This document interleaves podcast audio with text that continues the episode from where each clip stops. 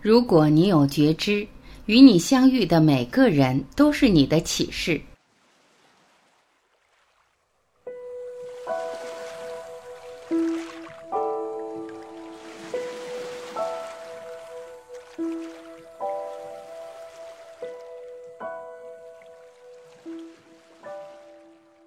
能量是守恒的，在精神领域也是守恒的。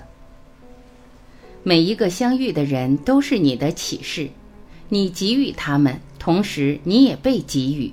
这是个并不神秘的秘密，但必须再次由我提出，再次让你得到和明确。每一个相遇的人都是你的启示。如果你能带着反思自己的觉知。生命并非是个耗能过程，它只是个能量的转化过程，从来就没有真正的损失，所有的损失只不过是一种转化。能量是守恒的，在精神领域也同样守恒。生活没有真正的减法，你想真正失去是不可能的。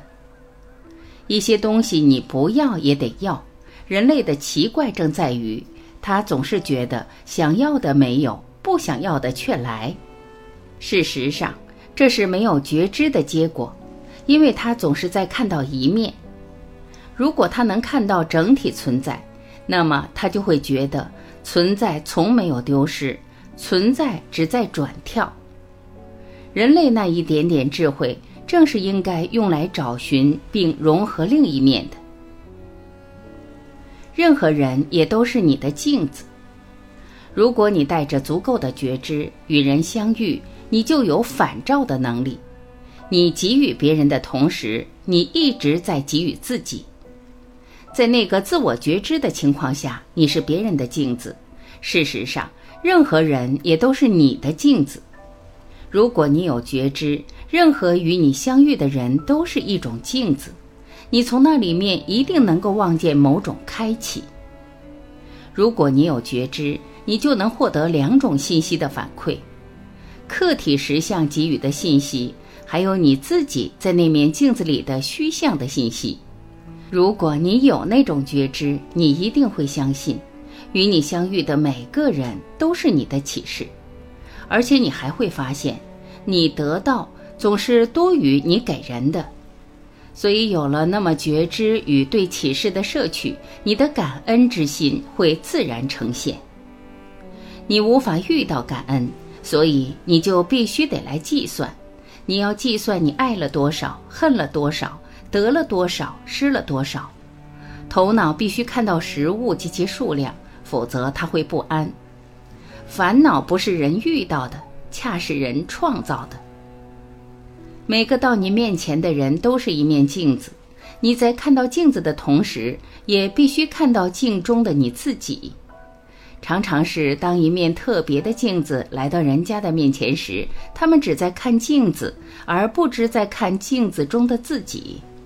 这正是你无法在与你相遇的每个人身上看到启示的原因。一面玻璃之镜送到你面前，你很容易用它来照见自己。但为什么一个人一面特殊的镜子至你面前时，你却只见镜子而不见镜像呢？因此，照镜子也是需要修炼的。人一生在把自己打磨成镜的同时，也练就了一种能把别人视为镜子的功能。修炼的另一个秘密就是能把所有的墙变成你眼中的镜子，同时你自己也变成了镜子。如果你没有达到这样的能力，那么你将很少获得启示，你也就无法得知与你相遇的每个人都是你的启示。所有与你相遇的人都带着一定的财富与你相遇，没有一个纯粹的乞丐是来向你纯粹乞讨的，每个人都在给予你什么，无论他们标明要向你讨要什么，如果你可以。你仍会觉得他们在给予你，没有纯粹的乞讨。你不想要那个与你相遇的人的信息也是不可能的。生活中没有纯粹的减法，你拒绝做加法也不可能，反之也成立。你只想做加法也不可能，加法必定伴随着减法在运算当中发生。同理，在人的生活中，乘法和除法也是一样的，没有纯粹的乘，也没有纯粹的除，一切相对的运算法则都在同时进行。从存在整体上，从存在全局上看，一定是这样。之所以你总在觉得亏本，你在做减法，甚至是除法，那是因为你总是在看到与你直接相关的利益得失，你的能力有限，你无法看到与你相间隔的间接的东西。烦恼就是常常来自于你只看到问题的一面。评价得失正来自于你只看到硬币的一个面，你无法看全大象，因为你是蚂蚁。要想蚂蚁看全整头大象，蚂蚁必须爬上大树。如果你的视野没有高度，你如何能看到你的全部？如果你未曾将墙壁变成你眼中的镜子，如果你无法把他人看成发光的物体。你将无法在周遭看到自己的像，你将无法获得那种存在的启示。只有从内心接受自己后，才会真正接纳别人，才能感知这个你遇见的人给你的人生启示。所以，珍惜才会拥有，感恩才会天长地久。珍惜和感恩我们遇见的每一个人吧，因为与你相遇的每个人都是你的启示。